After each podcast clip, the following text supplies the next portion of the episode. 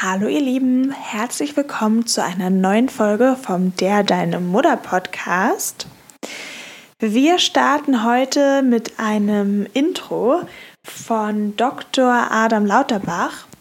Sie ist Psychoanalytikerin und hat ihre Doktorarbeit unter anderem über das Thema Geschwisterbeziehung geschrieben. Und wir haben ihr verschiedene Fragen gestellt, unter anderem über die Anzahl von Kindern und den Altersabstand zwischen Geschwistern. Also viel Spaß. Ja, jetzt möchte ich gerne eure Fragen beantworten. Also zu der ersten Frage, wie viele Kinder optimal sind, ähm, damit sich eine Geschwisterbeziehung positiv entwickelt. Darauf kann man keine Aussage Dazu kann man keine Aussage machen. Ähm, das ist natürlich auch sehr individuell verschieden. Es kommt darauf an, was es für eine Konstellation ist, also wie viel Jungen und wie viel Mädchen in einer Geschwistergruppe sind, inwieweit die miteinander was anfangen können, zusammen Spielerfahrungen haben, gemeinsame Lebenswelten haben. Das sind ja alles Dinge, die auch von außen auf eine Familie einwirken und die natürlich auch viel mit der Geschwisterbeziehung machen. Gleichwohl muss man sagen, dass sich Geschwister meist dyadisch aufeinander beziehen, dass sie also mehr Zweierbeziehungen haben. Und bei einer Dreierkonstellation kann es dazu kommen, dass sich das dritte Kind, das muss nicht unbedingt das Erst- oder das Letztgeborene sein, das kann auch ein mittleres Kind sein, oftmals ausgeschlossen fühlt. Und da kommt es natürlich auch darauf an, wie die Eltern darauf einwirken und ähm, wie die Geschwister auch miteinander ähm, positive Erfahrungen auch zu dritt machen können. Es kommt auch immer darauf an, ähm, wie natürlich die Eltern die Kinder behandeln, insofern, als dass sie die Kinder, wenn es eben mehrere sind, auch als Gruppe stärken. Das weiß man zum Beispiel aus Familien bei den Kennedys oder bei Benetton, dass in diesen Familien, die sehr viele Kinder ähm, haben oder hatten, dass äh, in diesen Familien die Geschwistergruppe sehr gestärkt wurde. Also sie können untereinander konkurrieren, wie übrigens auch die Schuhmachers, aber nach außen waren sie sozusagen ein Team. Und das scheint auf eine äh, Geschwistergruppe, was ihre Beziehungsdynamik äh, betrifft, sich sehr positiv auszuwirken. Die andere Frage, die ihr gestellt habt, betrifft den Altersabstand der Kinder. Auch das kann man nicht verallgemeinern, aber man muss schon bedenken, dass ein Altersabstand unter anderthalb Jahren oftmals ein Risikofaktor für die Entwicklung des erstgeborenen Kindes darstellt. Das hat was damit zu tun, dass das Kind natürlich noch sehr mütterliche und elterliche Zuwendung braucht. Und durch die Geburt eines Geschwisterkindes ist die Aufmerksamkeit vor allen Dingen der Mutter das kann man auch sogar neuropsychologisch und hirnphysiologisch nachweisen bei dem nächstgeborenen Kind. Es hat einfach was mit der, wie wir sagen, primären Mütterlichkeit zu tun. Dadurch erlebt das Kind aber auch einen Verlust in der Beziehung zur Mutter. Das erstgeborene Kind meine ich. Und wenn natürlich auch der Vater da ist und der auch vieles kompensiert und auch sehr, sehr wichtig wird für das erstgeborene Kind in dieser Situation, so ist es dennoch wichtig, dass es sich nicht aus der Beziehung zur Mutter und zu dem neugeborenen Kind ausgeschlossen fühlt. Das bedeutet, dass die Mutter eine Fähigkeit haben muss, tatsächlich zu triadischen Beziehungen, also das andere Kind auch mit einzubeziehen. Und wenn die Mutter und die, oder beziehungsweise die Eltern es schaffen, gemeinsame Erfahrungen zu ermöglichen, was eben mit dem, also das ältere Geschwisterkind dann mit dem neugeborenen Kind auch erleben sollte, indem es zum Beispiel auch in die Pflege und Fürsorge mit einbezogen wird, so wirkt das auf jeden Fall präventiv und ist auch für den Aufbau einer positiven Geschwisterbindung sehr entscheidend. Und der, die Vorstellung, dass ein großer Altersabstand dazu führt, dass die Geschwister sich oft nicht so nah aneinander binden, das kann man eigentlich aus der Forschung nicht so bestätigen.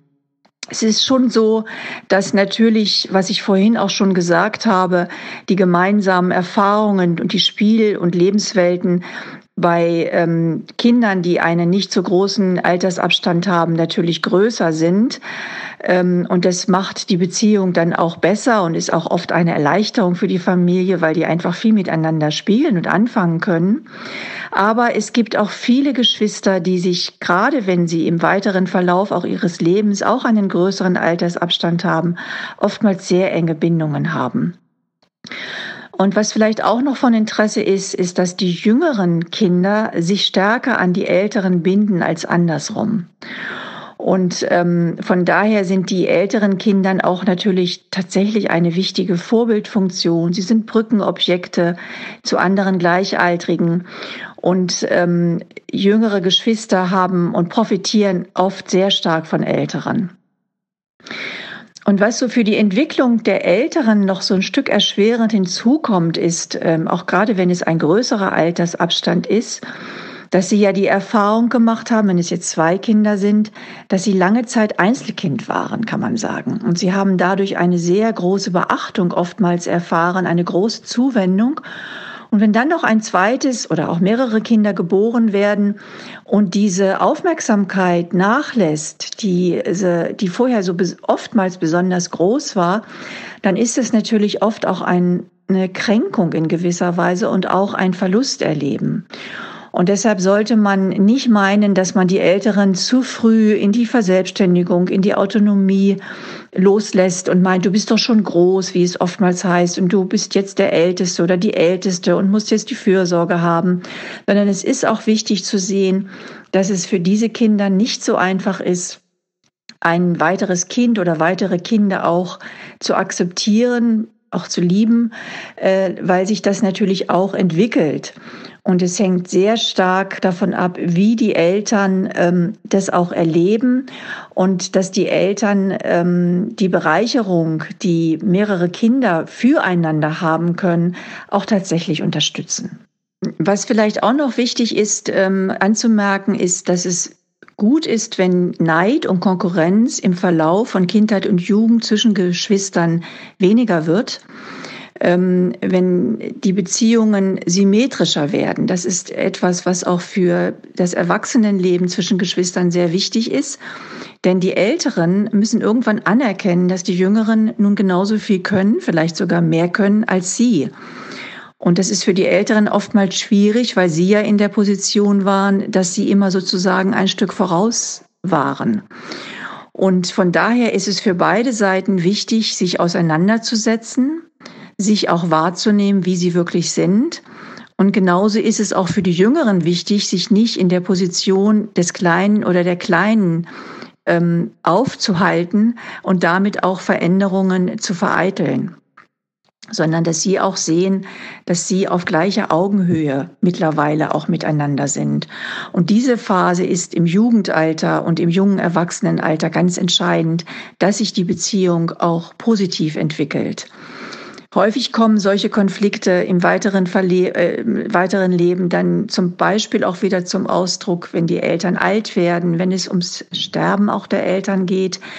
Wenn dann alte Geschwisterkonflikte aufbrechen, wenn dann auf einmal wieder Positionsfragen wichtig sind, wer war der Ältere, der Jüngere oder die Jüngere, wer kümmert sich mehr um die alten Eltern, ähm, dann kann es sein, dass hier wieder alte Konflikte und Beziehungsmuster aufbrechen, die oft auch sehr dysfunktional und auch zu großen Konflikten und Belastungen führen. Ja, super spannend, wie wir fanden. Im weiteren Verlauf der Folge haben wir uns auch nochmal mit dem Thema auseinandergesetzt und sagen unsere persönliche Meinung zum Thema, wie viele Kinder eigentlich und in welchem Altersabstand.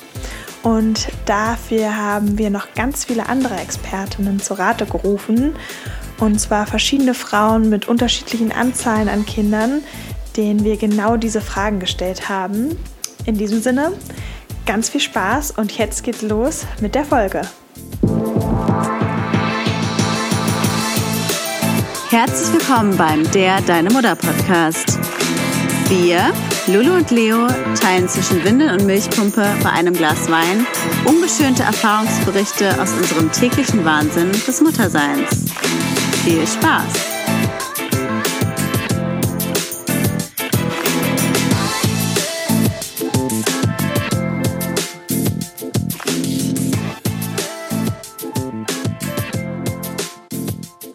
Ja, vielen Dank, Lulu, für das Intro. Ähm, bei uns ist es nämlich jetzt auch ein aktuelles Thema. Ich meine, unsere Tochter ist jetzt sechs Monate alt. Aktuell, und, ja. Sechs Monate. Naja, Moment. Nämlich als ich noch schwanger war oder davor, dachten wir immer so, wir schießen die alle hintereinander weg, eins nach dem anderen. Weil ich dachte, lieber einmal alles durch, dann hast du einmal richtig viel Arbeit und dann hast du Ruhe.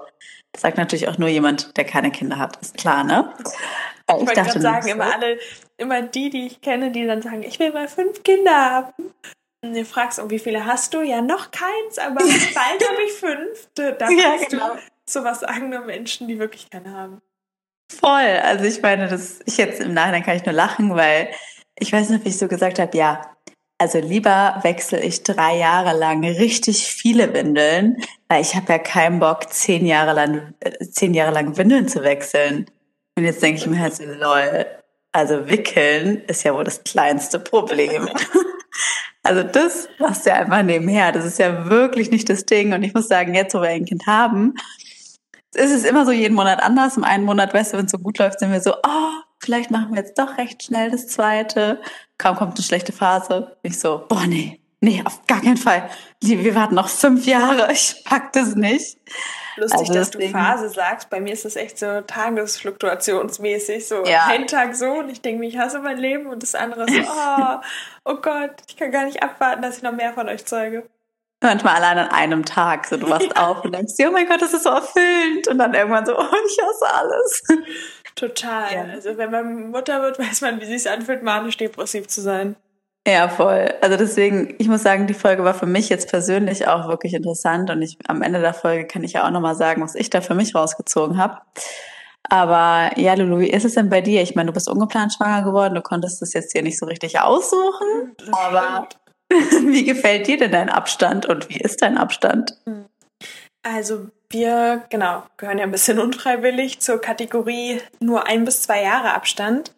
Und was ich irgendwie ganz spannend finde, ist, dass man echt ähm, häufig so, ja, auch aus Familie oder Bekanntenkreis, in dem Moment, wo ich schwanger war zum zweiten Mal, gehört hat, äh, okay, habt ihr euch das denn auch gut überlegt? Und ähm, Seid ihr da sicher mit dem, was ihr macht? Das ging aber flott. Wie alt ist euer erstes Kind nochmal? Ist aber auch schön, dass man dich in der Schwangerschaft fragt, ob ihr euch auch da sicher seid, was ihr macht. So als ob du es jetzt noch ändern kannst. Total sind ja so die klassischen Kommentare. Habt ihr euch das gut überlegt? Ja, auch das denke ich mir so, was soll ich mir jetzt noch überlegen? Also, ich. ähm, aber gut. Ich finde generell irgendwie, das Abstandsthema ist eine ganz schwierige Diskussion weil, oder auch so ein bisschen eine Pseudodiskussion, das wirklich zu planen. Ähm, natürlich kann man versuchen, da irgendwie grob zu sagen, okay, dann und dann passt es. Aber ob man wirklich dann schwanger wird und nicht doch irgendwas dazwischen kommt, ja, wer weiß. Eben, das finde ich aber immer auch, ich meine, das ist ja, das ist ja auch das Kinderwunschthema, was ich auch mal so lustig finde, wenn Leute halt so, so planen, okay, dann kriege ich das erste, dann das zweite, dann das dritte, wo ich mir denke, also ich hoffe natürlich für dich, dass es so klappt. Aber du wirst dich wundern, wenn es nicht klappt, weil manchmal denkt man halt so, das ist der perfekte Abstand. Und ich muss sagen, wenn ich es wieder probieren würde, dann würde ich immer so ein bisschen Puffer auch einplanen und sagen, okay, wenn es jetzt also wenn es jetzt einfach passieren würde, wäre es okay, aber wenn es später klappt, dann ist es halt auch okay, ne? Ja, total. Ich musste gerade nur lachen, weil ich schon wieder absolut gesagt habe. Und oh, das war bei der Folge, jeder, der von euch es vielleicht gehört hat, ich glaube, nach jedem Satz, Absolut. Das ist wirklich ganz schrecklich. Also tut mir leid für jeden, der zuhört und sich denkt, oh Gott, kann die Alte nicht mehr hören. Wir können ja mal so ein Absolut-Bingo spielen. Immer wenn einer von uns Absolut sagt, dann muss er einen, einen Euro in die Kaffeekasse ja, schmeißen. Dann hast du auf jeden Fall Ich hoffe, alle Mutti sagen ein Glas Wein und jedes Mal, wenn Luno Absolut sagt, dann trinkt ihr einen Schluck. Ich trinke Ey, das machen wir jetzt. Ihr nehmt euch jetzt ein Glas Wein und immer wenn einer von uns Absolut sagt, müsst ihr einen richtig großen Schluck nehmen und wir auch. Okay, also genug zum, äh, zurück zum Thema. Ein Schluck zu viel. Ähm, bei ein bis zwei Jahren Abstand, also A, finde ich es schon super herausfordernd als Mutter, weil man irgendwie gefühlt gerade erst eine Schwangerschaft hat. Und ich finde, so nach dem ersten Jahr, hm, was glaube ich aber auch maßgeblich mit dem Stillen zusammenhängt, kriegt man langsam seinen Körper zurück und hat das Gefühl, oh, ich fühle mich irgendwie wieder wie ich. Ich kann wieder ganz viel Alkohol trinken, ohne darüber nachzudenken, dass ich abpumpen muss oder wie viele Stunden vergehen müssen. Ähm, und ist so ein bisschen freier. Ich finde, mit eins können dann die Kinder langsam oder so haben wir es gemacht, auch mal äh, bei den Großeltern übernachten, wie auch immer. Und dann ist man plötzlich wieder schwanger. Das heißt, wieder auf viele Dinge verzichten. Ich wollte gerade nicht Alkohol sagen. Ich, ich wollte gerade sagen, was meinst du denn genau? Alkohol? Ja, aber auch viele, ich finde auch so dieses Unbedarfte wieder weggehen. Das muss ich echt sagen, habe ich dann nach dem ersten Kind genossen. So, ich habe schon ein kleines Kind zu Hause, aber ich bin trotzdem die Lulu, die ich vorher war und kann irgendwie mit meinen Freundinnen um die Häuser ziehen, ähm, hatte irgendwie nach dem ersten Kind auch relativ schnell meinen alten Körper zurück. Ähm, und ja, fand ich irgendwie total toll. Und als ich dann nochmal schwanger war, genau, ist man wieder auf so einem, ist man erstmal schwanger, weggehen ist irgendwie anders, dann hat man irgendwann diesen riesen Bauch, ist wieder Mutter. Also ich finde man, ja, wenn man Lust hat auf viele Jahre zu Hause und viel stillen und Babys ist das super, aber es ist auch extrem körperlich und auch psychisch anstrengend. Ähm, ja. Und mal unabhängig von der körperlichen Veränderung, so eine Schwangerschaft, Hormone, Schlafmangel macht ja auch was mit einem psychisch. Also. Ich kann fast absolut sagen, aber ich sag's jetzt nicht. ähm, total. Sehe ich auch so. Ähm, das habe ich auch ehrlich gesagt unterschätzt. Ich dachte ja, wie gesagt, am Anfang so, okay, eins nach dem anderen hinterher schießen. Aber jetzt, wo ich quasi nach sechs Monaten sehe, obwohl ich so einen Kinderwunsch hatte und quasi mich darauf einstellen konnte, wie das alles ist, muss ich auch sagen, dass es mir schon fehlt, auch mal wieder einfach feiern zu gehen. Jetzt mal Alkohol, darum geht's gar nicht unbedingt, sondern einfach mal frei rauszugehen und nicht so dieses Ding zu haben, oh, ich muss jetzt wieder schnell nach Hause gehen. Natürlich wirst du immer ein Kind haben und du wirst immer wieder schnell nach Hause gehen, aber ich glaube schon, also hoffe ich, dass man irgendwann an einen Punkt kommt, wo man auch mal guten Gewissens ein bisschen länger ausbleiben kann und weiß, okay, meinem Kind geht's gut und gerade wie du auch sagst, Großeltern, zum Beispiel, das klappt bei uns halt noch überhaupt nicht. Also entweder kann mein Mann auf sie aufpassen oder ich passe auf sie auf, aber kein anderer kann auf sie abends aufpassen. Das heißt, ich hatte bisher drei Dates mit meinem Mann, die alle nach einer Dreiviertelstunde vorbei waren, weil äh, Oma oder Opa angerufen hat. Und ich muss sagen, dass mir das schon fehlt und auch ich merke auch so, also, dass ich auch für meine Freundinnen auch gerne mal wieder eine Freundin wäre, die sie mal haben für einen Wochenendtrip, für einen Mädelstrip. Und auch wenn Muttersein total schön ist und total erfüllend ist, vermisse ich auch die Seite. Ich meine, ich bin 26 und bin dann irgendwie doch noch nicht ganz bereit, jetzt die nächsten vier Jahre komplett auf das alles zu verzichten. Auch wenn es auch geht mit Kind, klar. Also ich sag mal, wir beide sind ja schon zwei Mädels, wir schaffen das, unser Leben auch noch weiterzuleben. Aber trotzdem fehlt mir auch nochmal dieses letzte Stück Freiheit, was für mich dann schon auch ein Grund ist, ein bisschen länger vielleicht zu warten. Ich meine, wenn man das halt nicht so hat, dieses Fear of Missing Out und total auf dieses Family Life und sich da total drauf einlassen kann, dann ist es natürlich auch nochmal was anderes. Also da ist ja jeder individuell, aber so geht's mir eben. Thema Körper. Das ist auch was, was ich total unterschätzt habe, ehrlich gesagt. Ich muss ja zugeben, dass ich so ein bisschen dachte, dass ich zu den Frauen gehöre, die dann nach der Geburt total schnell wieder aussehen wie vorher. Ah, shame on me, ich dachte das. Falsch gedacht. Ich meine, ich glaube, ich habe trotzdem immer noch Glück, also alles gut, aber ähm, ich hätte schon nicht gedacht, dass es doch so lange dauert und dass sich der Körper so extrem verändert, muss ich sagen. Auch was Rückbildung angeht. Ähm, also ich dachte irgendwie, dass es recht schnell wieder alles ist wie vorher. Und ich muss schon sagen, man merkt einfach, man hatte eine Geburt hinter sich, man hat neun Monate beziehungsweise zehn Monate Schwangerschaft hinter sich. Und auch ein Baby zu haben, ist am Anfang schon auch körperlich, vor allem ich empfand es als sehr anstrengend. Also ich habe auch immer so chronische Rückenschmerzen und so dieses Kinderwagen immer zusammenklappen. Also ich fand das am Anfang echt extrem anstrengend und auch immer noch. Und das Dazu muss man aber auch sagen, Leo, ich kenne ja deinen Kinderwagen, du hast ja auch wirklich so ein, weiß ich nicht, das Ding ist irgendwie ein Auto. Es ist so groß wie ein Auto.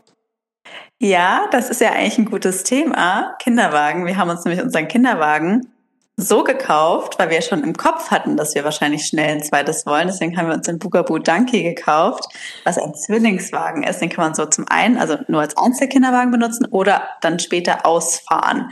Und naja, gut, das ist nochmal ein anderes Thema, aber auf jeden Fall ist das Ding riesig. Es ist so nervig, es ist so schwer. Ganz ehrlich, ich kann ihn nicht empfehlen. Sorry, sorry, Bogabu. Alle anderen Dinger sind toll. Aber gut, anderes Thema. Aber eben, so diese ganzen Sachen, ich glaube, bei dir hatte ich immer das Gefühl, du wuppst es immer so einfach, du machst immer zack, zack, hier rein und Kind und hoch. Aber ich persönlich fand es irgendwie mega anstrengend und körperlich. Und ich meine, wir sind ja hier, um ehrlich zu sein. Ich bin ehrlich gesagt auch schon eine eitle Person. Also mir ist mein Äußeres wichtig und ich möchte mich in meinem Körper wohlfühlen. Und klar, irgendwie mein Körper hat ein Kind geboren und ich bin total stolz auf mich und ich liebe auch meinen Körper, wie er jetzt ist. Aber ich bin trotzdem noch quasi ein bisschen davon entfernt, wieder zu meinem Wohlfühlgewicht oder Wohlfühlkörper und merke halt, es dauert länger als gedacht und wäre jetzt nicht bereit, das alles wieder quasi sozusagen nochmal von vorne zu beginnen. Und gerade, was ich auch schon mal gehört habe, ist, dass wenn du, dass der Körper eigentlich ein Jahr braucht, um sich komplett rückzubilden und dass wenn du so schnell hintereinander Kinder bekommst, es wohl für den Körper schwieriger ist, sich rückzubilden. Aber gut, ich will, also das habe ich mal gehört, stimmt auch nicht. Doch und Aber, tatsächlich, ja. ähm, das habe ich auch noch vorab recherchiert, dass ja Ärzte generell zwölf Monate empfehlen, die mindestens zwischen Geburt Echt, ja? und neuer Schwangerschaft liegen sollen. Ja, da sonst auch das Risiko für zum Beispiel eine Fehlgeburt oder Frühgeburt erhöht ist. Echt? Oh ja. Gott, jetzt wollen wir hier niemandem Angst machen. also. Nein, ja. und es hat auch nicht zu heißen. Ich meine, wenn es früher passiert, ich kenne auch Bekannte, da ist alles total okay ähm, gilt es halt gut auf die Versorgung des Körpers zu achten. Also genug Eisen, Folsäure, Vitamine.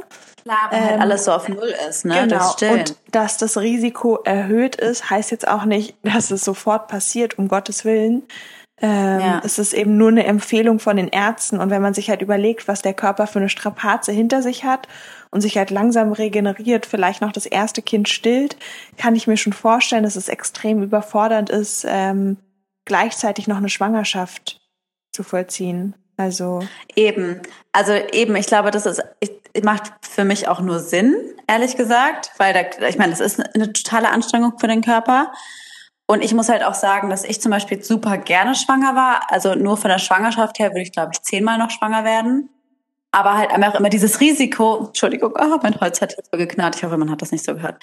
Ähm, naja, dass halt dieses Risiko einzugehen, dass der Körper danach sich nicht mehr so gut zurückbildet, hast du ja jedes Mal. Du weißt ja nicht, okay, bin ich bei der zweiten Schwangerschaft, werde ich danach wieder einfach zurückbouncen oder nicht? Mhm. Und ich muss sagen, für mich, glaube ich, würde ich das Risiko nicht so gerne nochmal so oft eingehen wollen, weil mir dazu mein Äußeres zu wichtig ist. Es hört sich jetzt super eingebildet an, aber gut, ist wie es ist. Und ähm, deswegen ist es für mich schon ein Grund zu sagen, okay, ich werde auf jeden Fall ein zweites Kind wollen, vielleicht auch ein drittes. Aber dann ist für mich zum Beispiel Adoption auch ein Thema, wenn ich dann noch mhm. mehr Kinder wollen würde, weil ich mir eh denke, es gibt so viele Kinder auf der Welt, die sich Eltern wünschen und deine Eizellen sind nicht traurig, wenn sie nicht befruchtet werden. Deswegen finde ich es ehrlich gesagt auch eine Option, darüber nachzudenken, wenn man viele Kinder will, ob man nicht auch über Adoption nachdenken möchte. Also für uns ist es auf jeden Fall so, aber das muss ja jeder für sich selber entscheiden.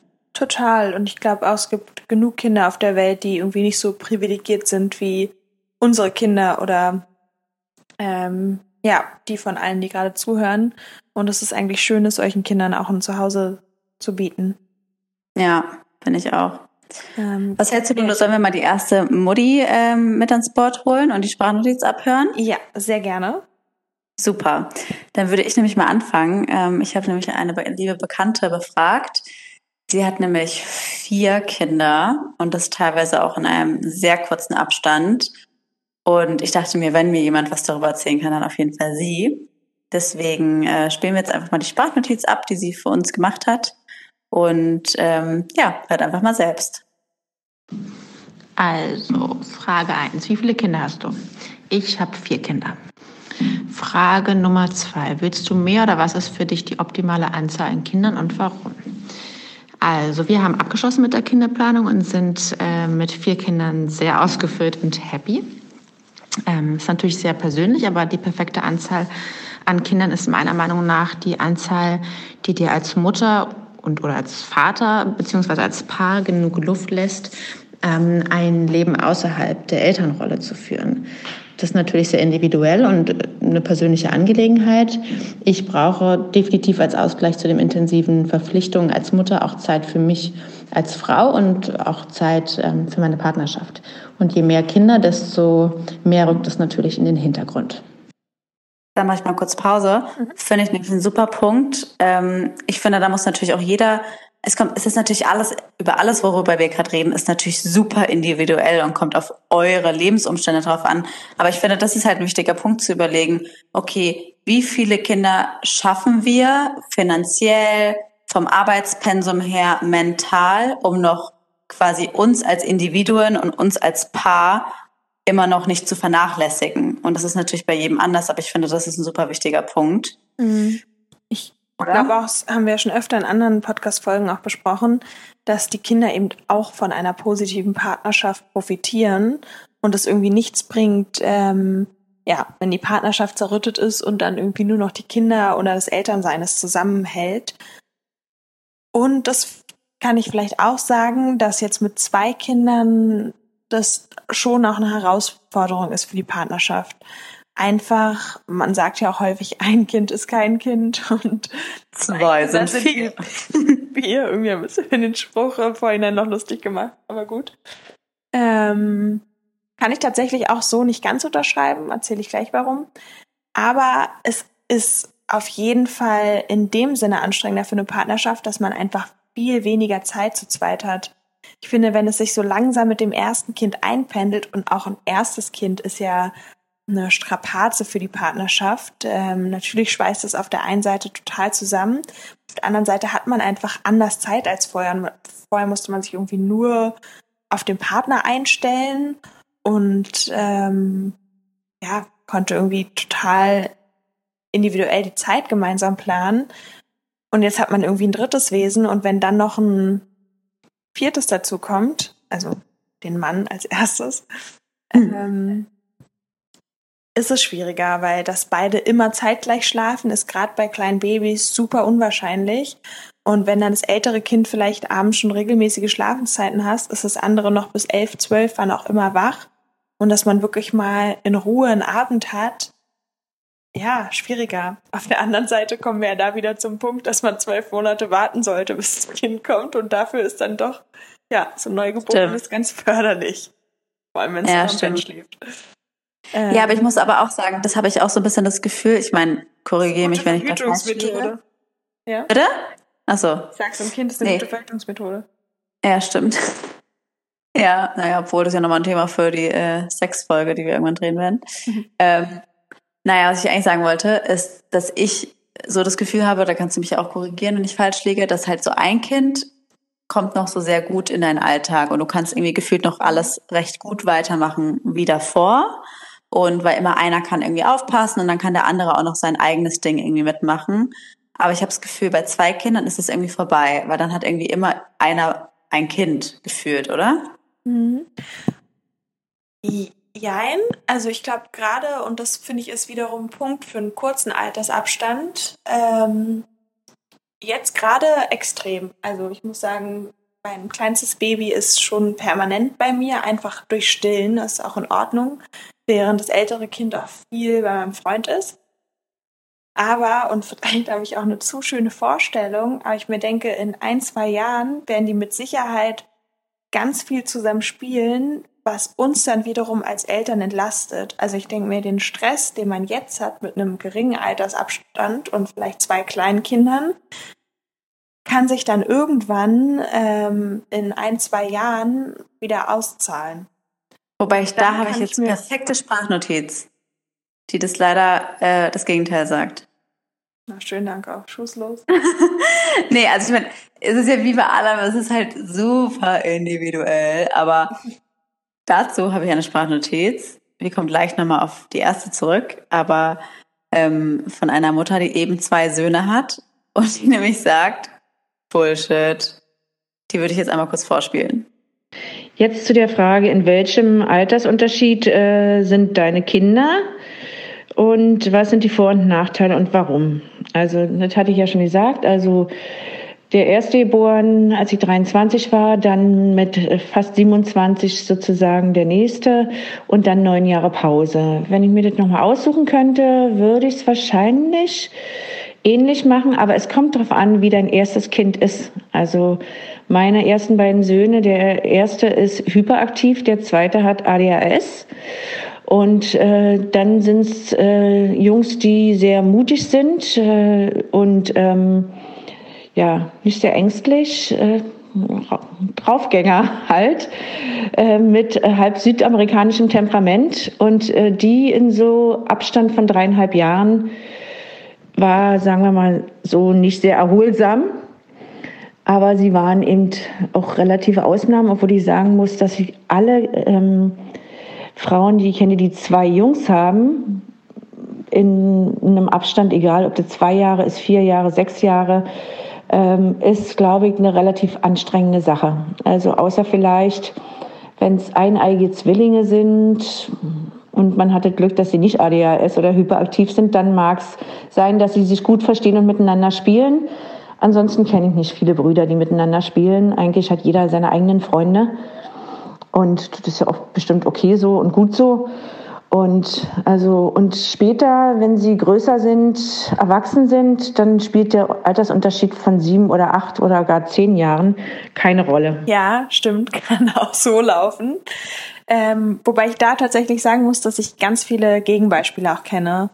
Auch gerade vielleicht von gleichgeschlechtlichen Kindern oder aber auch unterschiedlichen, die super viel zusammenspielen. Also wahrscheinlich ist das auch so ein bisschen ähm, Glücksgriff. Aber ja, mal schauen. Ich bin überrascht. Wir hoffen einfach mal, dass es bei dir ein Glück ist und die zusammenspielen. Ich wollte gerade sagen, ich glaube generell, aber wenn man geringen Altersabstand hat, hat man doch relativ ähnliche Interessen.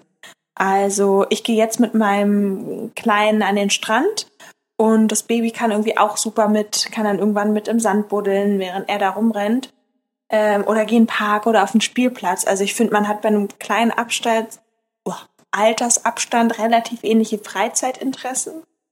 Und ich könnte mir vorstellen, wenn man einen sehr, sehr großen Altersunterschied hat, gestaltet sich die Freizeitplanung einfach ganz anders.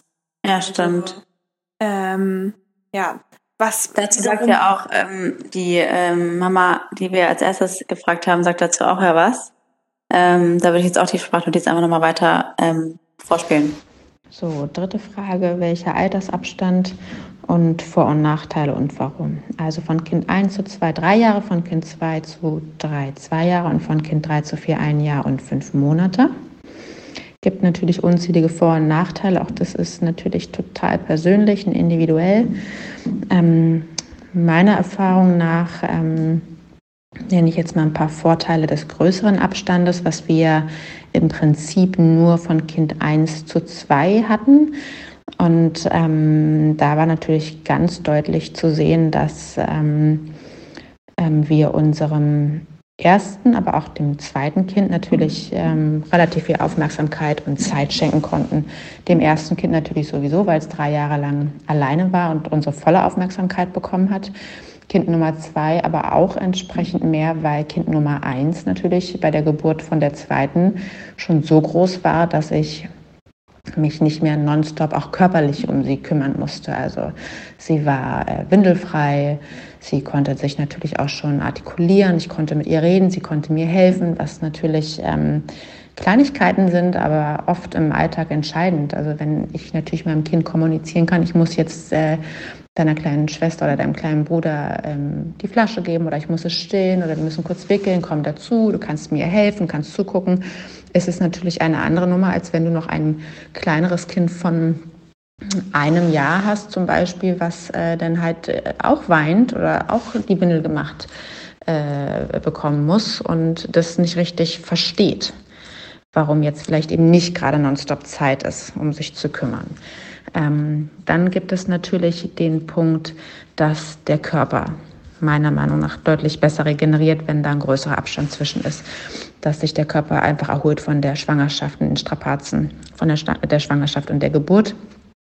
Ähm, das Gleiche gilt meiner Meinung nach auch für die Partnerschaft, für die Ehe ähm, ne, untereinander mit dem Partner, weil natürlich in den ersten Monaten, im ersten Jahr einfach körperlich wahnsinnig viel an einem hängen bleibt und, und man einfach müde ist oft und ausgelaugt und angestrengt ist. Und das wird natürlich mit äh, zunehmendem Alter des Kindes besser, logisch. Und dementsprechend hat man auch einfach wieder ein bisschen mehr Luft und kann sich ein bisschen besser kümmern, ist nicht mehr so müde, das Kind schläft durch. wenn man natürlich nach einem halben Jahr, wie es bei mir der Fall war, ähm, von drei auf vier äh, oder knappen, also zwischen halbem und dreiviertel Jahr wieder schwanger wird, dann ist natürlich das erste Kind eigentlich äh, immer noch so klein, dass es im Zweifel noch nicht durchschläft. Äh, man ist total ermüdet, dann kommt die Schwangerschaft, dann ist man wieder noch mehr müde und dann kommt man natürlich aus dieser Spule, äh, Spule der Anstrengung gar nicht mehr richtig raus. Ähm, von daher ähm, bin ich, also glaube ich fest daran, dass auch ein gewisser, größerer Abstand ähm, eine Partnerschaft ganz gut tut.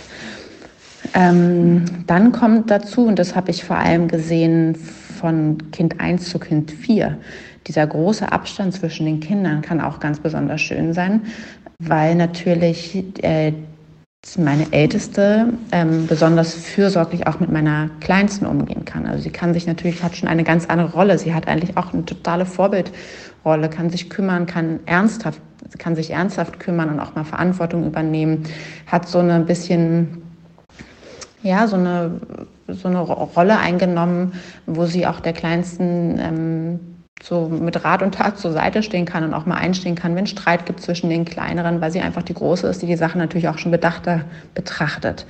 Ähm, was ich auch toll finde. Sie stehen natürlich irgendwie gar nicht in Konkurrenz zueinander, weil gerade dieses Thema Konkurrenz, je enger die Kinder aneinander kommen, desto größer wird das meiner Meinung nach auch, weil sie ähnliche Interessen haben, auf einem ähnlichen Level sind, meist die gleichen Sachen spielen wollen und tun. Und das ist natürlich beim größeren Abstand äh, nicht mehr so der Fall. Wenn die Große halt sich mit ihren Freundinnen trifft und quatscht und die backen oder sowas, dann äh, ist das natürlich eine Sache, die die Kleine überhaupt nicht kann und im Zweifel nur bewundernd beobachtet. Ähm, ja, dann ähm, ist es natürlich schon so von, von den Nachteilen her, dass ähm, dass je mehr, also je größer der Abstand ist, desto mehr Jahre natürlich insgesamt man in Anspruch genommen wird, was diese kräftezehrenden frühen Jahre auch angeht. Also ähm, wenn ich natürlich ganz schnell drei, vier Kinder hintereinander bekomme, könnte ich natürlich theoretisch sagen, nach vier, fünf Jahren sind die anstrengenden Jahre vorbei. Wohingegen, wenn ich natürlich so viele Kinder kriege im, über einen Zeitraum von zehn, elf Jahren, habe ich denen entsprechend natürlich immer wieder auch diesen Rückfall eines neugeborenen Kindes, dieses Widerstillens, des nicht durchschlafen können, diese anstrengenden Quengezeiten oder wenn es zahnt und wenn es Bauchschmerzen hat, das hört natürlich alles dann auf, wenn sie älter werden. Und wenn man immer wieder in Anführungsstrichen rausgerissen wird und wieder von, von Null anfängt mit einem neugeborenen Kind, dann ist das natürlich auch äh, auf lange Sicht gesehen nicht ganz ohne, wenn man einen langen Abstand hat.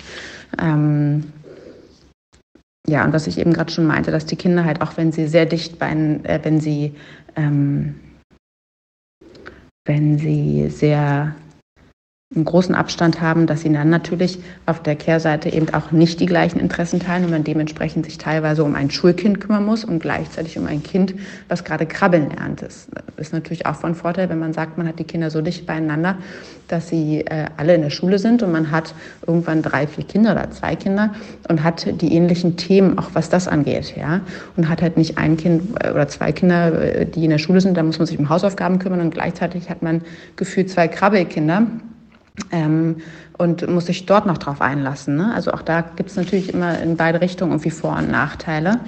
Ähm, genau, was natürlich auch mich dann zu den Vorteilen bringt einem kleinen Abstand, ähm, ne, dass die auf einfach auf einem ähnlichen Level und Können sind und dadurch auch ähnliche Interessen haben, wie ich gerade schon gesagt habe. Ähm, die anstrengenden Jahre sind halt schneller vorbei, ne, man ist da schneller durch. Ähm, ja, aber wie gesagt, Nachteil von, von kurzem Abstand ist eben auch dass ähm, der Körper sich meiner Meinung nach deutlich schlechter erholt, was bei mir jetzt der Fall war. Ähm, die letzte Schwangerschaft, die ja nur den äh, Abstand von ein Jahr und knapp fünf Monaten hatte, würde ich sagen, hat äh, bei mir körperlich wirklich die, die meisten Blessuren hinterlassen, was natürlich auch damit zusammenhängen kann, dass es Kind Nummer vier war. Das ist immer natürlich nicht ganz einfach zu differenzieren. Aber grundsätzlich ähm, hat das bei mir eine Menge, eine Menge verändert und schon auch ein Stück weit kaputt gemacht. Ähm, nichts, was sich nicht reparieren lässt, aber es ist auf jeden Fall auch eine Sache, die mir früher absolut nicht bewusst war, wie viel ähm, Zeit und Kraft und Energie auch für eine Rückbildung letztendlich bei mir jetzt äh, ähm, in Anspruch genommen wurde. Ähm, ja, und das ist schon was, was man sich auch vielleicht, wenn man jung ist und dann seine ersten ein, zwei Kinder kriegt, nicht so richtig vorstellen kann. Und dann, ähm, ja, es ist auf jeden, auf jeden Fall ein Thema. Ähm, ich finde, mir hat das ehrlich gesagt total viel gebracht, was sie gesagt hat. Und ich fand, es waren unfassbar wertvolle Informationen. Weil was sie ja auch gesagt hat, ist, dass ähm, es nicht zu unterschätzen ist, wenn du komplett übermüdet und ausgelaugt dich dann noch um ein Kleinkind oder Säugling kümmern musst. Und ich muss sagen, das war für mich wirklich ein Punkt, wo ich, den ich vorher irgendwie nicht bedacht hatte, weil ich sag mal, man denkt irgendwie, ach gut, dieses Schlafen und Durchschlafen, das geht dann irgendwann ganz schnell und es ist dann irgendwann auch nicht und stillen. Aber ich sag mal, man stillt auf jeden Fall, dass das Kind eins ist, würde ich sagen, ist jetzt mal so der Durchschnitt. Also, oder ich denke mal, dass ich bis eins stillen werde. Das ist natürlich super individuell. Können wir jetzt auch ein Euro immer reinschmeißen, so oft wie ich das heute schon gesagt habe. Aber mein Glas ist schon leer. Ups. Ähm, naja, aber ich sage jetzt mal ein Jahr, bei manchen sind es zwei, bei manchen ist es nur ein halbes Jahr oder nur ein paar Monate, man stillen auch gar nicht, aber das laugt ja alles den Körper extrem aus. Und wenn ich mir jetzt vorstelle, wenn ich jetzt in einem Jahr wieder einen Säugling hätte, ich hätte mich, glaube ich, noch gar nicht so richtig erholt, weil ich merke schon nach sechs Monaten, puh, ey, ich bin echt fertig. Und dass du dann auch gar nicht so die best version of yourself sein kannst, wenn du gar nicht, sag ich mal, alle Tassen im Schrank hast, würde ich gerade sagen. Also wenn du nicht alle deine Energielevel beisammen hast, weißt du, was ich meine? Ja, ist richtig. Genau. Ich glaube wirklich, wenn man dann drei, vier Jahre oder mehr Abstand hat, dass man schon körperlich und auch psychisch entspannter ist. Ähm, ja. Und wie gesagt, wie du schon meintest, individuell, Leo trinkt noch einen Schluck. Ähm, aber ich glaube, das ist echt so das Omen dieser Folge, dass das irgendwie nur Diskussion und Anregung sein können, aber man das absolut für sich entscheiden muss ähm, und es einfach überhaupt keine pauschale Antwort darauf gibt. Aber absolut, absolut.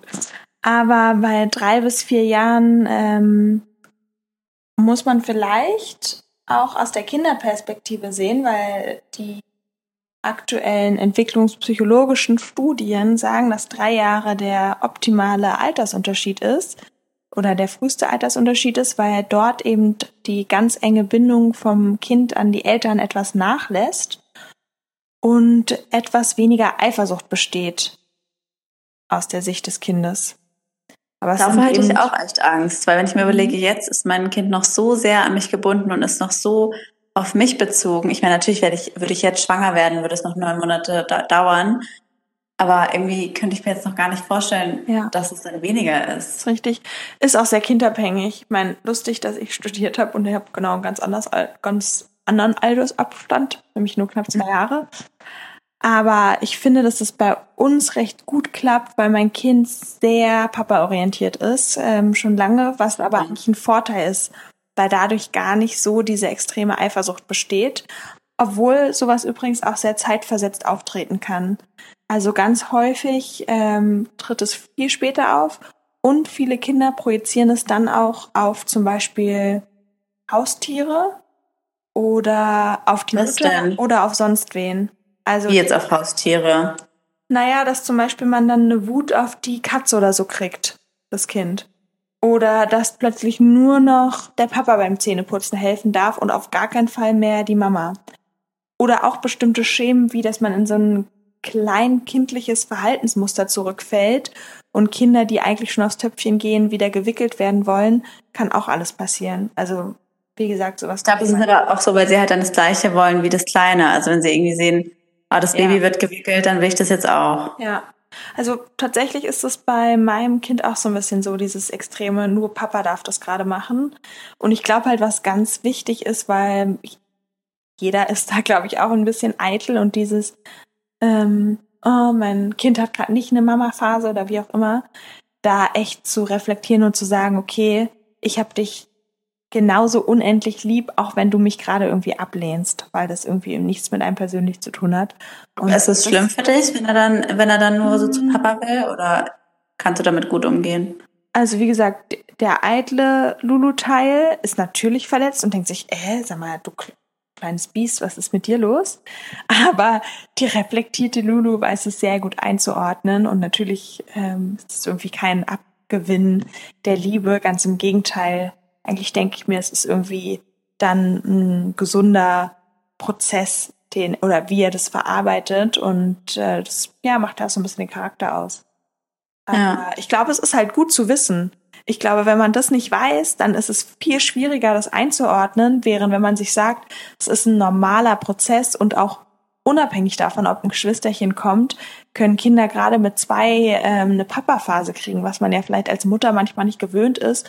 Und auch das ist eigentlich gesund und gut, weil sich Kinder da zum ersten Mal schon anfangen, von der Mutter abzunabeln. Ähm, und Kinder das auch überhaupt nicht machen würden, wenn sie keine sichere und enge Bindung zur Mutter haben. Also kann man sogar vielleicht als positives Zeichen deuten. Das ist aber schön. Also ich muss sagen, mir ist das bisher immer schwer gefallen, wenn sie so eine Phase hatte, dass sie irgendwie bei Papa ruhiger war. Ich war dann immer so ein bisschen eifersüchtig und dachte mir so, äh, das ist voll gemein. Ich gebe hier alles, was ich kann und du willst nicht, nicht. Hallo? Aber ja, du hast natürlich recht. Ähm, man weiß es natürlich auch, dass es normal ist, aber es ist natürlich dann immer schwer, das dann auch so umzusetzen was, und zu fühlen. Was Gutes ist, glaube ich, das ältere Kind A nicht zum Älteren zu machen, im Sinne von, du bist jetzt schon groß. Also ich glaube, es ist total wichtig, das Kind auch noch Kind sein zu lassen, weil es irgendwie selber noch super klein ist mit ein oder zwei Jahren. Ja, stimmt. Äh, bei einem geringen Altersabstand. Und das Kind extrem gut zu integrieren. Also vielleicht auch zu erklären, hey, ich mache gerade XY was zu essen, schau dabei zu. Ähm, oder das Kind im Alltag zu begleiten. Also wenn ich stille, vielleicht das Kind auch mit einer Puppe stillen zu lassen. Oft machen die Kinder das selber. Oder und man muss das Kind übrigens auch nicht extra beschäftigen dadurch. Oder mein größeres Kind hilft beim kleineren beim Wickeln, bringt dann irgendwie die Windeln, guckt zu, holt die Tücher, was Eier für mich super ist, ähm, weil mein größeres Kind beschäftigt ist und mir auch noch hilft. Und es eben auch für die Kinder schön ist, dabei zu sein und nicht zu sehen, oh, das ist irgendwie was, da bin ich total ausgeschlossen, ich kann jetzt an nichts mehr teilhaben. Das finde ich aber krass, dass es bei dir schon so ist, obwohl dein großer, ja, sag ich mal, gerade mal zwei ist, oder? Mhm. Ja. Weil ich dachte eigentlich, dass es in dem, ja gut, zweieinhalb, weil ich dachte, dass es in dem Alter noch gar nicht so ist und ich hätte mir eher vorstellen können, dass es quasi eher noch so ist, dass er nicht so viel versteht und dir auch noch nicht so viel helfen kann, weil das haben mir halt auch so Mütter gesagt, die quasi einen Altersabstand von drei Jahren haben oder größer, dass es halt eben so toll ist, dass die Große oder der Große dann mithelfen kann und das halt versteht, dass man sagt, hey, ich kann jetzt gerade nicht dies und das und finde ich aber bewundernswert, dass er das mit zweieinhalb schon kann, also dass er das auch so versteht. Wobei ich mich auch erinnere, dass es in der Schwangerschaft bei dir auch manchmal nicht so einfach war, dass zum Beispiel mit dem Hochheben, dass er auch noch viel getragen werden wollte und man da vielleicht noch nicht so erklären konnte, hey, guck mal, ich kann einfach jetzt nicht so ja. und macht es dann halt dann natürlich trotzdem. Total. Das ist auch wirklich was, was ich ja, also bis heute nehme ich ihn täglich mehrmals auf den Arm und das will ich irgendwie auch nicht missen. Ja. Es war vielleicht auch ein Punkt in der Schwangerschaft, dass ich ihm gar nicht das Gefühl geben wollte, oh, Mama hat jetzt ein anderes Kind im Bauch und deswegen will ich dich nicht mehr auf den Arm nehmen, obwohl es, glaube ich, körperlich und deswegen finde ich, ist so eine zweite Schwangerschaft nochmal eine ganz andere körperliche Belastung, weil du dich halt nie wirklich ausruhen kannst. Du hast einfach ja. permanent ein Kind um dich rumlaufen, vor allem bei mir eben noch ein sehr kleines Kind was A beschäftigt werden will, was auf den Arm will, um was man sich kümmern muss und einfach zu sagen, oh, ich habe irgendwie müde Füße von der Schwangerschaft oder ich habe Rückenschmerzen, ich lege mich jetzt mal Nachmittag hin und halte nur die Beine hoch oder so. Das funktioniert halt einfach nicht mehr. Also wie in der ersten Schwangerschaft ständig die Füße hochzumachen gegen Wassereinlagerung oder sonst wie. Es ging einfach in der zweiten Schwangerschaft nicht mehr, weil ich mich halt permanent noch um das Kind kümmern musste. Ähm, und ich hätte rückblickend ihn bestimmt irgendwie weniger auf den Arm nehmen können. Das wäre körperlich besser gewesen. Aber auf einer psychischen Komponente oder Ebene wollte ich ihm eben nie das Gefühl geben, ich mache das nicht mehr. Finde ich auch voll schön. Also, dass man auch so die Message seinem größeren Kind bringt, hey, ich bin genauso für dich da, wie ich vorher war. Auch wenn es natürlich körperlich oder Ärzte vielleicht sagen würden, nee, das müssen sie ihrem Kind erklären. Ich glaube, ich würde es genauso machen, weil es hat mir dann auch irgendwie leid. Wenn dann, ja. ich meine, er kann ja auch nichts dafür, dass, dass man nochmal schwanger ist. Ja, absolut, total. Ja. Ähm, ja, also gerade, wir haben ja auch in der Sprachnachricht gehört, ähm, mit einer Frau, wo es ein größerer Altersabschnitt ist. Ich habe hier auch noch eine ganz schöne Sprachnachricht. Tatsächlich vier Kinder, das war deine Frage. Eine davon und die optimale Anzahl, muss ich dir doch tatsächlich sagen, hätte ich bei fünf Kindern gesehen. Das wäre uns vielleicht auch vergönnt gewesen, aber ich hatte auch eine Fehlgeburt. Übrigens auch ein Thema für Podcasts. Das wird fast immer totgeschwiegen. Ja, und in welchem Altersabstand sind die? So sind die eigentlich alle fast immer so zwei, drei Vierteljahre auseinander, bis der Break nach den Zweien war. Da waren es dann fünf Jahre. Ich sag mal, das hat sich nicht unbedingt als Nachteil herausgestellt. Ich habe festgestellt, dass die Kinder, ähm, ja, wie soll ich sagen, also unheimlich schön miteinander umgegangen sind und auch sehr verantwortungsvoll. Gerade auch so ein Fünfjähriger mit so einem Baby, das war einfach total klasse.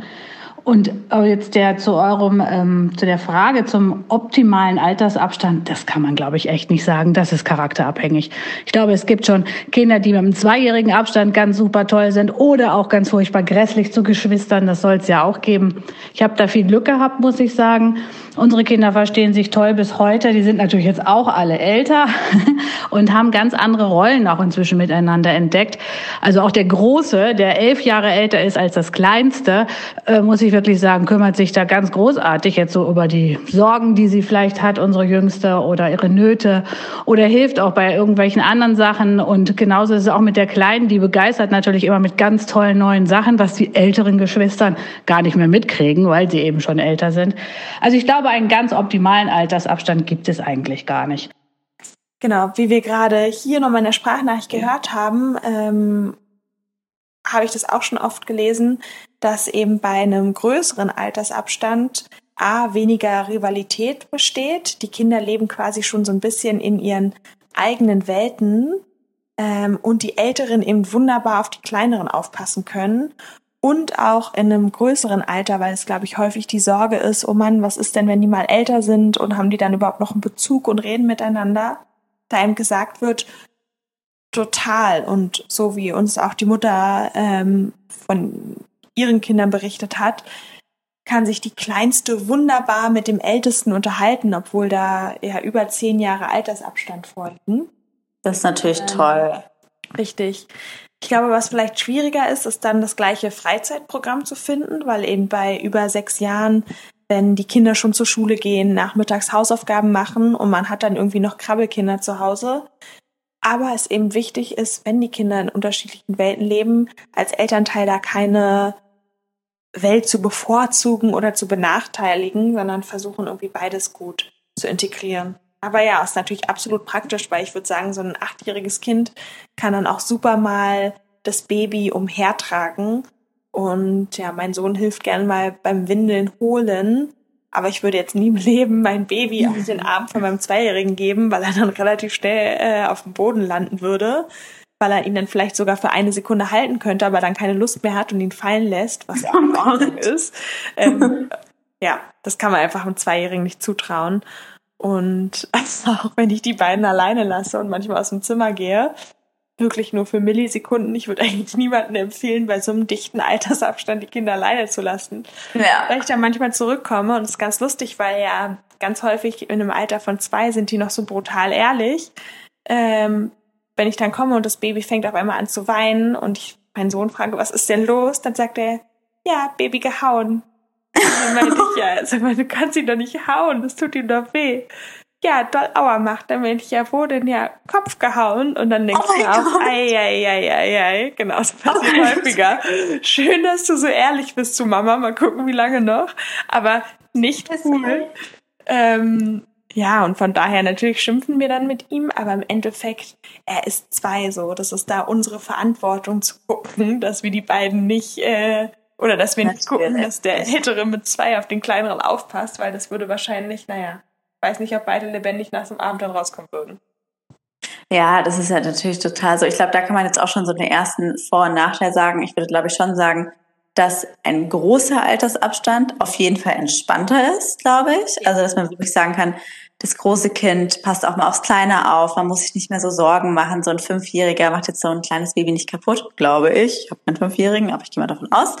Also ich glaube, es hat aber schon viel mehr Verantwortungsbewusstsein und versteht schon viel mehr, beschäftigt sich mehr. Aber natürlich dauert es, glaube ich, da auch noch lange, bis sie wirklich was miteinander anfangen können. Und bei einem kürzeren Abstand hat man schon die Chance, sage ich jetzt mal, dass sie irgendwann wirklich den ganzen Tag miteinander spielen, wenn man das Glück hat. Ich würde jetzt auch gerne noch eine Sprachnotiz zu meiner Freundin einspielen. Die hat nämlich zwei Kinder. Äh, da erzählt sie, warum zwei Kinder für sie perfekt sind und auch warum. Das finde ich nämlich auch sehr interessant. Einmal, hier bitteschön. Äh, die haben Abstand von vier Jahren.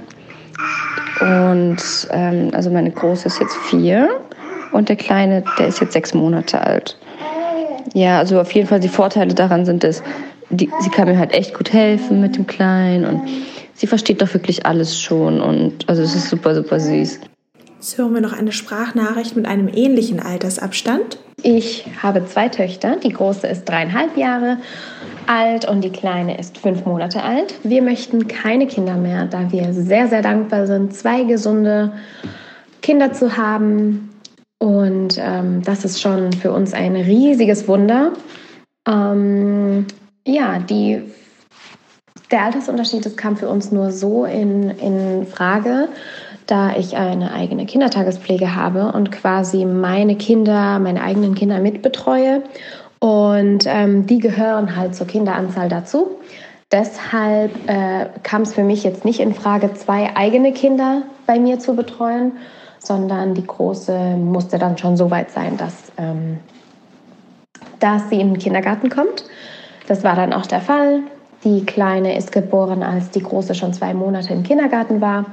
Und deshalb hat es für uns eigentlich sehr gut gepasst.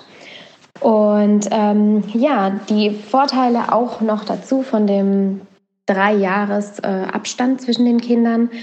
Die Große kann natürlich schon viel alleine machen. Sie hat auch viel Verständnis, wenn es mal irgendwie ähm, eine stressigere Situation gibt mit der Kleinen oder so.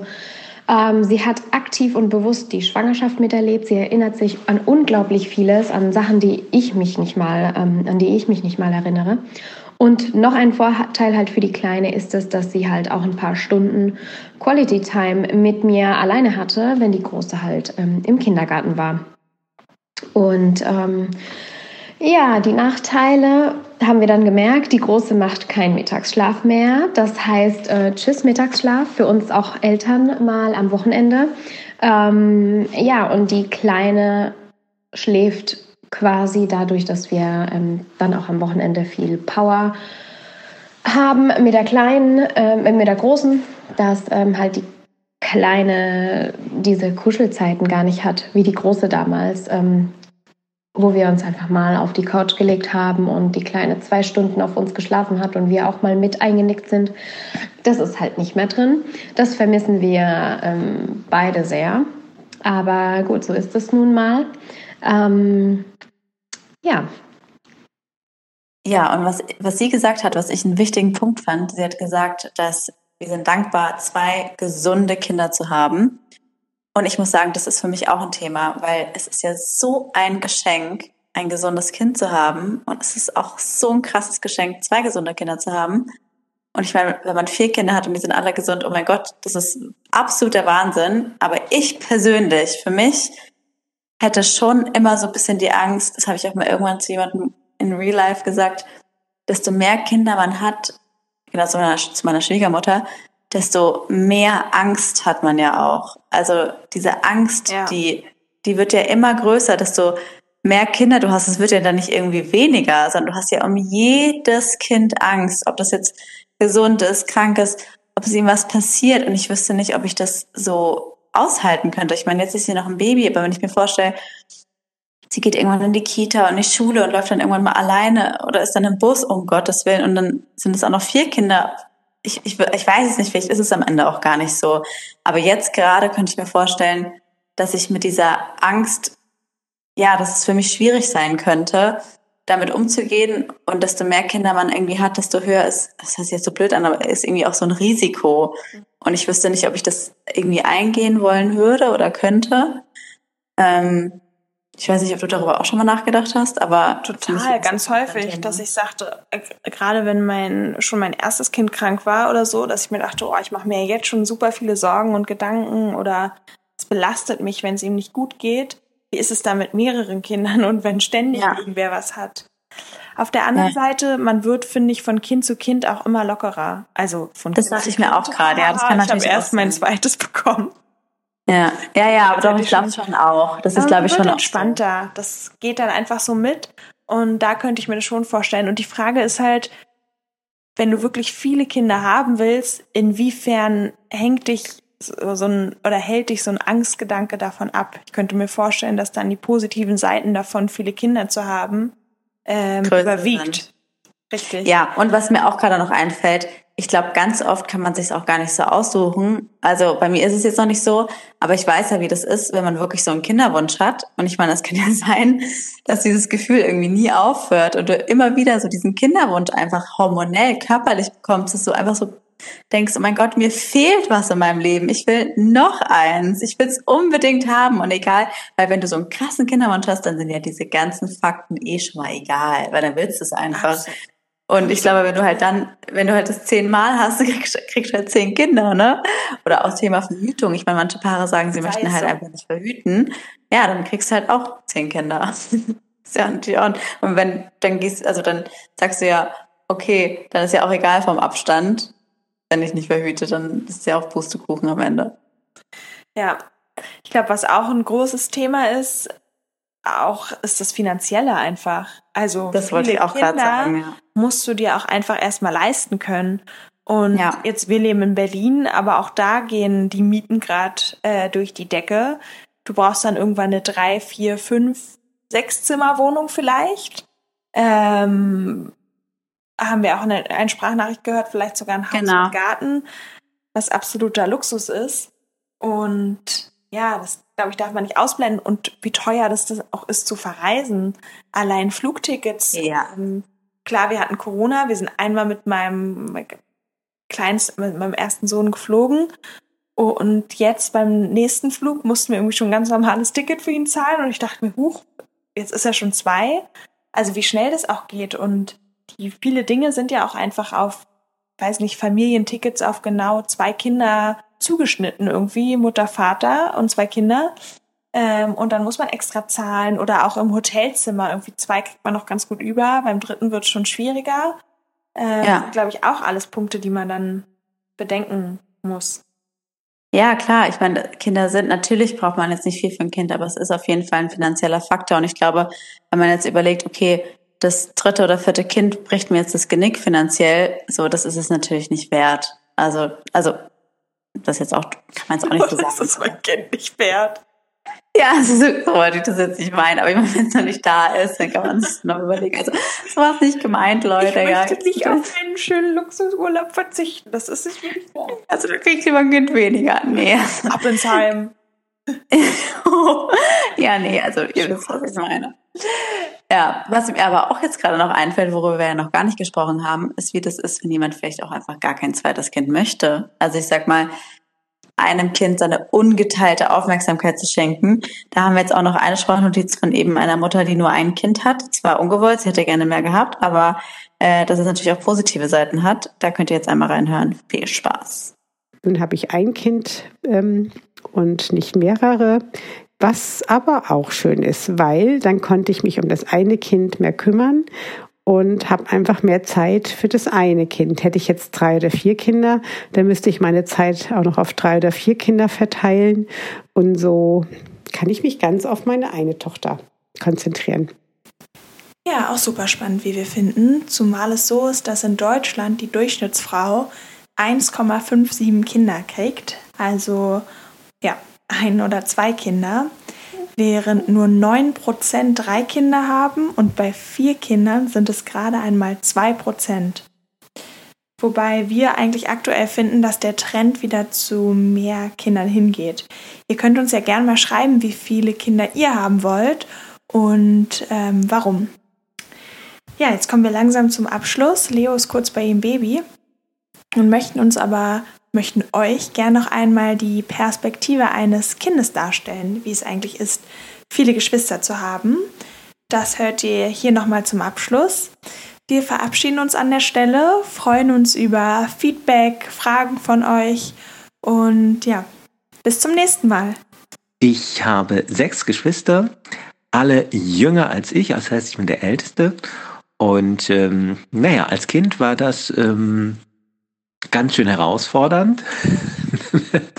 naja, so die erste Phase, so als Ältester natürlich, wenn dann das nächste kommt, man hat nicht mehr die ganze Aufmerksamkeit. Ähm, aber ich glaube, das ist bei jedem Erstgeborenen so. Und ähm, die optimale Anzahl an Geschwistern, uh, schwer zu sagen. Also eigentlich war es ziemlich cool mit ähm, so vielen Geschwistern. Natürlich war immer was los, immer Geschrei. Es gab ähm, ähm, wenig Rückzugsmöglichkeiten, ähm, aber für die Entwicklung ähm, war es eigentlich super. Es war auf jeden Fall niemals langweilig. Optimale Anzahl an Geschwistern, na gut, es hätten ein paar weniger sein dürfen, aber ich sag mal so, ähm, vier sind schon ganz gut. Ähm, vier wäre auch für mich so hm, eine optimale Zahl.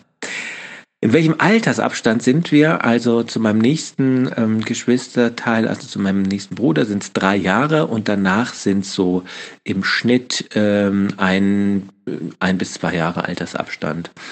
Und ähm, ja, also der Vorteil ist natürlich, wenn der Altersabstand gering ist, ähm, dass äh, ja die Nähe einfach noch da ist. Ähm, kenne es zum Beispiel von meinen ähm, eigenen, von meinem eigenen Vater, der hat sieben Geschwister und da ist äh, der Altersabstand zwischen den ältesten beiden und den jüngsten beiden also enorm. Da sind, glaube ich, 20 äh, Jahre dazwischen. Das ist ähm, ähm, also wirklich auf jeden Fall, das ist schon krass.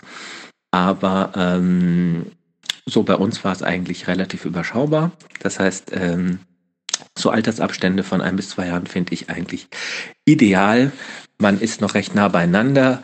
Ähm, ja, und hat dann eigentlich immer jemand, mit dem man sich auch gut ähm, austauschen kann, sich drum kümmern kann, um die Jüngeren. Ähm, naja, Vor- und Nachteile hat es natürlich alles. da komme ich gleich äh, nochmal drauf zu sprechen.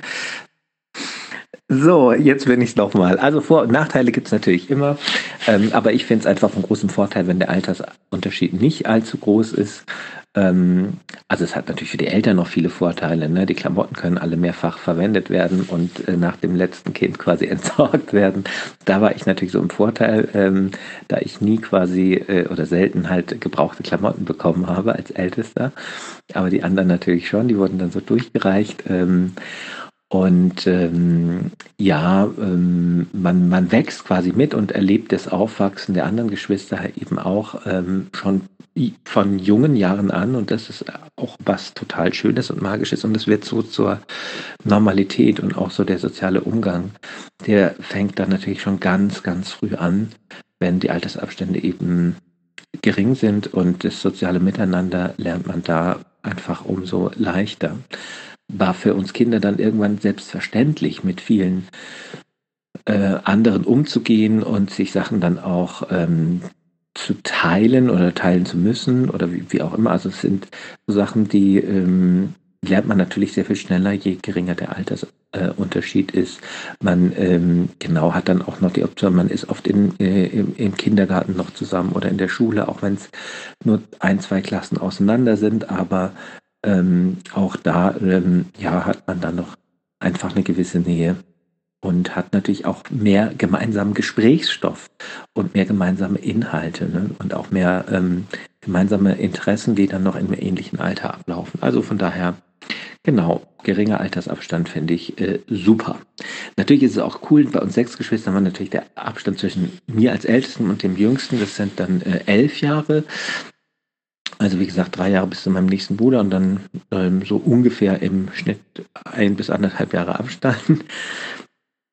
Und das, ähm, das ist natürlich auch noch cool, ähm, weil man dann so der große Bruder ist.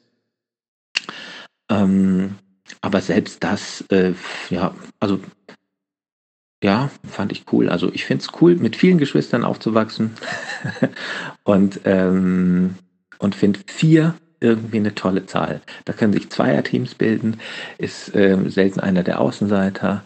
Ähm, und ähm, ich glaube, so die meisten Reibungspunkte gibt es immer zwischen den ersten beiden, ne, weil ähm, ist so jetzt aus meiner Sicht ähm, so, aber eigentlich ähm, war es bei uns, dadurch, dass mein Vater auch schon aus einer großen Familie kommt mit vielen Geschwistern, sind wir also in einer großen Großfamilie groß geworden und das war für uns eben ganz normal und auch die sozialen Konflikte, die da waren, hat man eigentlich sehr schnell wieder, haben sich sehr schnell wieder eingekriegt. Ne? Also wir verstehen uns alle heute äh, noch sehr gut. Da gibt es jetzt, ähm, das finde ich zum Beispiel cool, auch so Familienfeiern wie Weihnachten und Ostern, die werden dann noch zusammen verbracht, obwohl wir inzwischen alle erwachsen sind und ähm, wir zum großen Teil schon eigene Familien haben ähm, ist es dann schon cool, sehr cool. Also auch viele Nichten, Neffen, Cousins und Cousinen zu haben.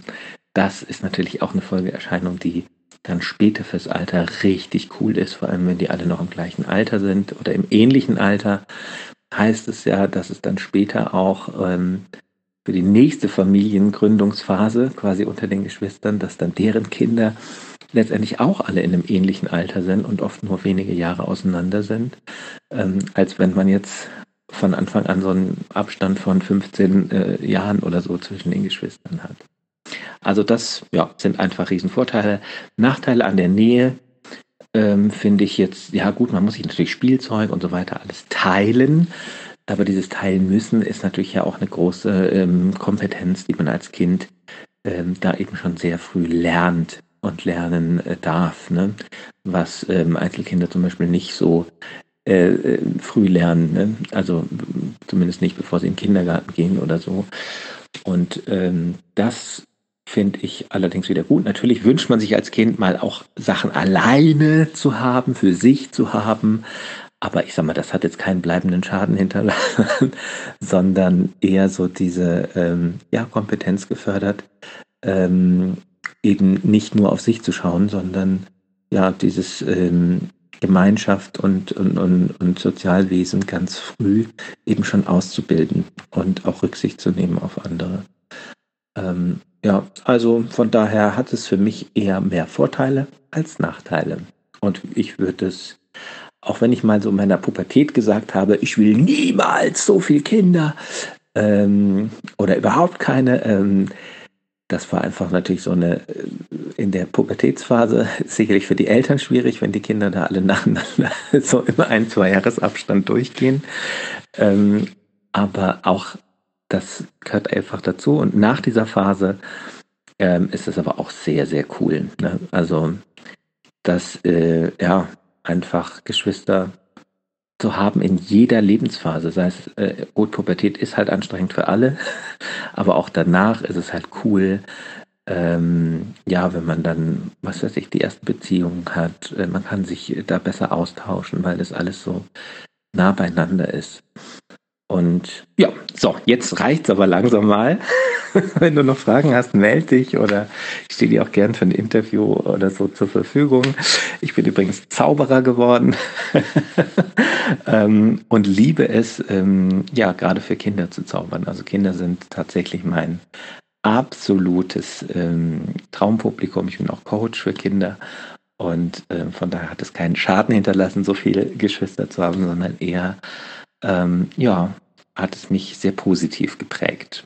Im, ja, im Großen und Ganzen. So, also das war es jetzt erstmal. Wenn noch was ist, melde dich gern. Das war der, der Mutter-Podcast mit Leo und Lulu Luisa.